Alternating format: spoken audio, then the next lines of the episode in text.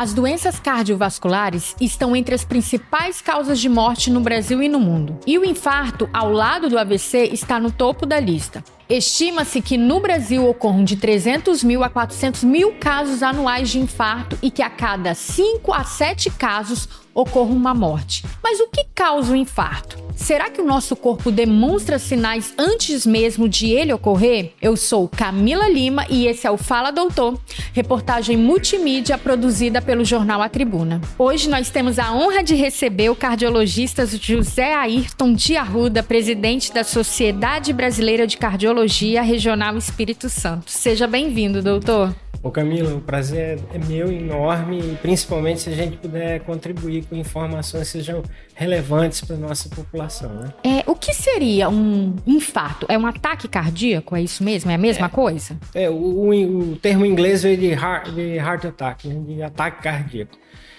E que, na verdade, significa o, o ápice do sofrimento do músculo cardíaco, do coração. O coração ele é irrigado por artérias, que são chamadas de artérias coronárias, e quando essa artéria sofre um bloqueio ou uma obstrução, deixa de ir sangue para uma determinada região do músculo cardíaco. Então esse músculo rapidamente ele entra em falência, ele começa a morrer, não chega nutriente, não seja, não chega oxigênio para esse músculo, então ele morre. Então o infarto é a tradução disso, de uma obstrução que ocorreu na artéria e o músculo está morrendo. E quais que seriam os sintomas? É possível ter um infarto sem apresentar sintomas óbvios? É, essa, pergunta é muito boa, porque é, de maneira geral a gente sempre orienta que o infarto ele traz consigo alguns, alguns ah, padrões, né? Primeiro é dor no peito que é opressiva, as pessoas sentem como se tivesse um aperto enorme, aquilo costuma se irradiar para o pescoço, para a face lateral esquerda do pescoço, às vezes mandíbula, e principalmente para o ombro e braço esquerdo. Então, essa dor em peso, ah, que começou, não passa com nada, é muito suspeita de infarto. Em geral, vem associada. A pessoa tem sua frio, tem uma sensação de, de tontura, mal-estar.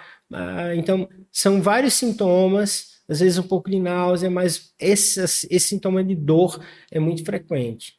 A outra que você perguntou, é possível infartar com um pouco sintoma ou sem sintoma? Infelizmente é, principalmente no, no, diabético, e depois você talvez explore isso nas mulheres também, mas às vezes tem sintomas que são mais atípicos, né? Ah, uma sensação de, de desconforto na região do estômago, com náusea, suando frio muita gente procura uh, o hospital para dizer assim: ah, doutor, eu comi algo que não, não me fez, fez bem. bem. E na verdade está no infarto tá, em curso, né? Então posso sentir aquela, aquela sensação assim de uma azia, poderia tipo ser comparado a uma azia, sabe? É, má digestão, quando a barriga fica meio inchada, aquela é, a, a, diferença talvez seja porque quando a gente tem azia por refluxo, qualquer coisa, você sente aquela coisa lá, lá para frente, é, subindo, né? Queimando, aí você toma água, toma alguma coisa, acaba que melhora. O infarto não. não. Não tem nada que melhore a não ser você tratá-lo, né? Eu já li, doutor, que é possível o nosso corpo dar sinais dias antes ou até semana antes do infarto ocorrer. Isso é verdade? Quais que seriam esses sinais e quantos dias poderiam aparecer. Tá. Essa, essa a boa notícia é que ele pode dar sinais. A má notícia é que metade das pessoas infarta sem nunca ter tido nada. Então, de repente, de uma hora para outra, a primeira manifestação é o infarto. Mas, para outra metade, algumas pessoas, de repente, ah, faz atividade física no, ah, na praia, calçadão, etc. Aí, de repente, eu estou caminhando lá 100, 200 metros e comecei a sentir um aperto no peito. Aí parei para descansar e não sinto mais nada. Melhorei, ótimo. O que é isso? Isso é chamado de angina. Angina é uma manifestação alertando que alguma coisa está errada, que é um desconforto no peito produzido por um estreitamento na artéria coronária. Só que não é um estreitamento total. O estreitamento total é o que causa um infarto. Esse é um estreitamento parcial. Normalmente, quando esse entupimento é maior que 70%, da, que bloqueia mais que 70% da passagem de sangue, começa a dar sintoma.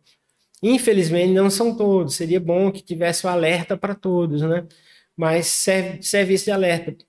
Tem outros sintomas? Tem. Cansaço. A pessoa fazia atividade física normal, aí de repente agora ela caminhou lá 500 metros e está sentindo um, como se fosse uma falta de ar, o fôlego ruim, aí parou, descansou, melhorou. É o que a gente chama de equivalente isquêmica. É mais difícil a gente raciocinar, porque não vem dor, vem cansaço. Mas o cansaço é a manifestação que o coração está recebendo pouco sangue e diminuiu o bombeamento dele aí o sangue fica represado, etc, etc. Mas toda vez que tiver alguma coisa anormal no seu padrão de atividade física, no mínimo você tem que investigar. Porque ah, pode ser infarto, pode ser, quer dizer, um, um premonitório de infarto, mas pode ser outras coisas, mas significa dizer, olha, meu padrão de atividade mudou abruptamente. De uma hora para outra, estou sentindo algo que eu não sentia, estranho, um mal-estar, tontura, náusea, fico suando frio. Na hora que eu fico em repouso, melhoro opa, procura seu médico. A Vanessa Prats mandou uma pergunta para a gente. Como podemos diferenciar os sintomas de um infarto? Como saber se não estamos confundindo com estresse ou ansiedade? Isso foi muito comum na, na, na Covid. Eu lembro que a gente recebeu relatos de pessoas chegando ao pronto-socorro, achando também que estavam infartando, com dor no peito, e era a ansiedade, era o estresse, né? Devido à situação toda que a gente viveu. Como diferenciado? É, isso não é incomum, mas eu costumo dizer que é melhor pecar por excesso sempre. é, porque se você é, não procura e você está infartado, você é que sofre. Se você chega no hospital e é ansiedade, o máximo que vai acontecer é você voltar para casa, mas você procurou tratamento. Entendi. Tem gente que tem síndrome do pânico. Síndrome do pânico, ela, ela tem pavor com qualquer coisa, né? E sente um mal-estar enorme, acaba que a gente somatiza, está escutando tudo isso aqui, aí hoje à noite já tem algum sintoma parecido. Claro, claro. Primeira coisa, normalmente o, o sintoma do infarto é uma sensação de mal-estar grande. É, por mais que a dor é pequena, mas a pessoa diz, puxa, que coisa horrorosa eu estou sentindo. Todos os pacientes que chegam, normalmente está com um pouco a pele pegajosa, suando frio. O paciente de infarto, ele quase nunca chega gritando de dor. O do cólica, da cólica renal é uma dor tão intensa que ele grita, grita, grita. Por quê? Porque grita não, não piora. O infarto é o seguinte: o coração ele está batendo ali. Quanto mais esforço, grito, mais coisa eu faço, o coração vai precisar de mais energia, uhum. mais aumenta a dor. Aí o paciente do infarto é quietinho. Ele chega lá, normalmente é o mais quietinho que está suando frio, é que a gente diz assim, ó, na emergência, que pega esse paciente assim, quieto, chama logo, hein?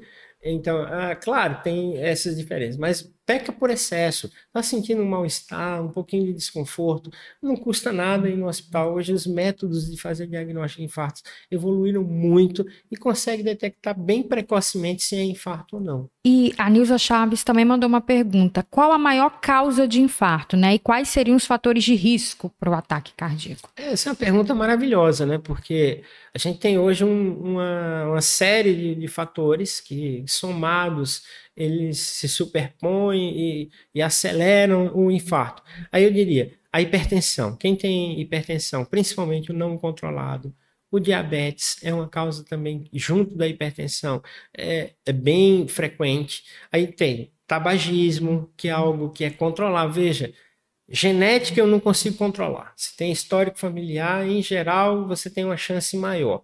Isso aí é um carimbo. Mas o tabagismo eu consigo controlar. A hipertensão eu consigo, se fizer diagnóstico cedo, eu consigo controlar. O diabetes também. Aí vem o estresse, o sedentarismo, ah, várias outras coisas vêm juntas, mas esses são os mais importantes, né? Então, se você controlar esses fatores de risco, você consegue reduzir a chance é, de infarto, né? Queria saber se as mulheres elas sobrevivem menos ao infarto do que os homens. É, esse, esse, é um dado que é constatado na, tanto na literatura americana quanto para nossa, sim. Infelizmente isso é verdadeiro, né? Isso deriva do seguinte: duas coisas. Primeiro, a mulher é, é a parte, por várias coisas, a parte hormonal, tamanho do coração, o físico, as artérias coronárias das mulheres são menores, então isso também é um fator é, que contribui para quando o infarto exige, é, é, tenha, ela seja mais grave. Mas o principal não é esse. O principal é que a mulher tem sintomas que são um pouquinho diferentes do homem. A mulher, ao invés daquela dor forte, ela costuma ter mais frequente aquele mal-estar, uma angústia, às vezes é um, um, desconforto nas costas, com um pouquinho de sudorese. Nossa, doutor, tô sentindo dor nas costas. é. Aí você já, aí eu já começo. Ai, meu Deus. Aí o que que acontece? Aí a mulher diz assim: ah, mas isso não é nada demais. Aí ela procura hum. mais tarde o atendimento do que o um homem. E olha que a mulher costuma ser mais cuidadosa quando a gente fala de médico, pra né? Para várias coisas. Para prevenção, sim. Mas a mulher é mais forte que o homem. O homem, quando tem qualquer dorzinha, ele berra. e a mulher. Já a gente sofre a mais, ela, né? Ela consegue, ela é mais resiliente, mais resistente. Assim, é, é, então ela é muito mais forte que o homem. Por isso, na verdade, esse talvez seja o equívoco. Ela tem que dizer assim: ah, eu estou com dor, não quero saber nada de sofrer, não. Eu estou com mal-estar. Então, como demora o atendimento, o resultado é que as sequelas e mesmo o risco de morte acaba sendo muito é, maior do que nos homens, né? Isso é bem constatado. Recentemente, até saiu uma informação falando que no Brasil teve um aumento, né, de cerca de 62% na morte de mulheres de 15 a 49 anos por infarto de 1990 para 2019. Sim. Adolescente também infarta, doutor? É, isso é menos comum quando a gente pega essa, essa população é muito jovem, as causas do infarto, alguém me perguntou até a gente volta, a principal é que a gente chama de aterosclerose, que é uma placa de gordura que vai ocupando a artéria, ocupando até que essa placa rompe e obstrui totalmente. Nas pessoas jovens, isso é menos comum, é mais comum uma doença inflamatória, por exemplo. Uma, uma, laceração da parede da artéria, etc. Mas acontece em, em gente jovem, mulher jovem, não é tão frequente, mas à medida que a mulher vai se aproximando dos 30, 40 anos, e principalmente quando ela vai diminuindo a proteção estrogênica, ou seja, quando para de menstruar, um monte de gente comemora, né? mas quando para de menstruar significa que a, o estrógeno que protege contra infarto, ele cai. Então, a, começa a aumentar bastante essa risco. A, a risco de infarto. É, outro dado do Ministério da Saúde mostrou que entre 2010 e 2019 houve um aumento de 59% nas internações por infarto de pessoas de até 39 anos e de quase 10% nas mortes. Por que esse aumento entre jovens? Assim, tem uma explicação? É a nossa alimentação? É o estresse? É a vida moderna? É, ou é tudo junto? Eu acho que é tudo junto, sabe, Camila? O que a gente tem, na verdade, é um, uma. Nós tínhamos algum tempo atrás uma alimentação provavelmente muito mais saudável do, do, arroz, feijão, a carne, a saladinha. Hoje a gente incorporou muito da cultura americana, ultraprocessado, é, hambúrgueres e coisas ultraprocessadas que acabam sendo fatores de risco. Uma dieta ruim é, ajuda a ter hipertensão, o excesso de sódio leva à hipertensão, o excesso de açúcar contribui para que você não consiga controlar adequadamente o seu diabetes. E aí vem outra coisa também. Ah, hoje você é cobrado demais. O jovem ele já é cobrado desde, desde o Enem, um pouco antes. Ele tem que ser bom, tem que concorrer. Quando ele entra no mercado, ele tem que ser competitivo. Você tem tantas tarefas, você tem que vender tanto. Isso é uma cobrança grande. Então começa que ele se torna hipertenso mais cedo, não tem tempo para fazer atividade física, vira sedentário, a obesidade caminha junto. É multifatorial, mas eu diria que é uma um, infelizmente, é um sinal de, de piora de como nossa sociedade está se comportando, né? O senhor falou muito do diagnóstico. Como que é feito esse diagnóstico do infarto? Como saber se eu estou infartando mesmo? Além então, dos sintomas, né? É. O, o, sintoma é a primeira coisa que faz o paciente, a pessoa procurar o, atendimento. O, o diagnóstico de infarto é sempre na maioria das vezes é hospitalar. Você pode até na clínica, no seu consultório do médico, ele vai fazer um eletrocardiograma, vai suspeitar do infarto e vai mandar para o hospital. O eletrocardiograma é o primeiro exame que tem que ser feito. Que ele tem padrões que ele altera e diz assim: opa, isso aqui é infarto. Escolhe-se também substâncias que dão um exame rápido, chamado troponinas, são marcadores de que o músculo cardíaco foi agredido. Aquilo sobe. Então, isso é feito de intra-hospitalar. Mas qual é a coisa que é importante? É que quanto mais rápido o diagnóstico do infarto, mais rápido se estabelece o tratamento, mais é, menores são as sequelas e menor é o risco de morrer. Então, talvez isso seja o ponto principal. O né? tempo, então, que é fundamental. É. A gente costuma dizer que quando o paciente chega na primeira hora, é a hora de ouro, né? O golden hour, hora de ouro. O paciente chegou ali, ele foi tratado, a gente consegue desobstruir a artéria dele, quer por tratamento com dispositivos mecânicos ou com medicação que se usa injetável. Bem, uma vez feito isso, ele praticamente não tem nenhuma sequela e a chance dele sobreviver é enorme. À medida que isso vai passando o tempo, até 6 horas eu trago um bom benefício. Entre 6 e 12 horas o benefício despenca. A partir de 12 horas o benefício é praticamente nenhum. E a partir de 24 horas, praticamente todo o músculo já morreu. Aí o que, é que acontece? Quando sobrevive, sobrevive com sequela e a principal é a insuficiência cardíaca, que é o músculo não bombear adequadamente. A então, assim, principal assim, consequência do infarto. Quando não... você não tem morte, né, é a insuficiência cardíaca, que é o, o músculo que perdeu a força de contração, ele necrosou ele não bombeia adequadamente, então o músculo que bombeava bastante, ele começa a bombear pouco. Então o paciente tem insuficiência cardíaca, faz esforço, cansa, às vezes tem inchaço nas pernas, uh, deita, está cansado, tem que tomar muito remédio, o coração está insuficiente. Para a gente finalizar, como prevenir um infarto? Ninguém quer ter.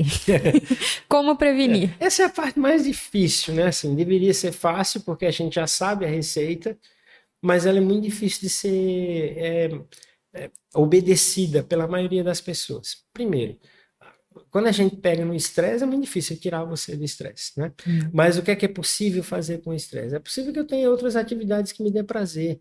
A gente, ah, o médico que gosta de, de, de, tocar, que gosta de ler, de fazer, de compor poesia.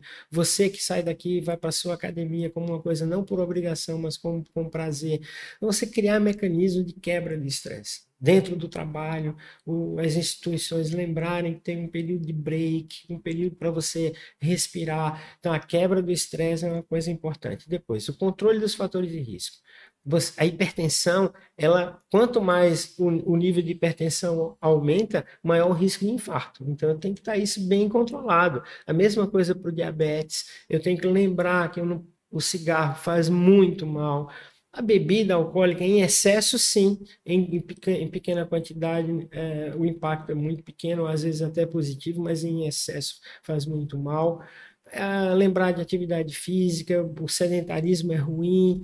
Não precisa você virar um, um maratonista mas se você fizer caminhar, caminhar talvez não sirva para perder peso, mas serve para o coração. Você caminhar 30 minutos, 5, 3 a 5 vezes por dia, seu coração agradece. 150 minutos por semana de atividade física é muito bom para o coração, viu, gente? Então tá bom, doutor. Obrigada pela participação. Espero que a gente consiga ajudar né, as pessoas a se esclarecerem sobre esse assunto, sobre infarto, prevenir. É, eu acho que é, se a gente conseguir ajudar a prevenção é muito bom. Se conseguir alertar as pessoas quando tiverem sintomas de infarto, elas devem procurar o hospital, procurar ajuda. Isso também é muito bom. O infarto é grave, mas tem tratamento e quanto mais precoce, é, melhores são os resultados do tratamento. Obrigada, doutor. Bem? Esse foi o Fala Doutor e essa entrevista está disponível na versão impressa de A Tribuna, no portal Tribuna Online, no nosso canal do YouTube e nos tocadores de podcast.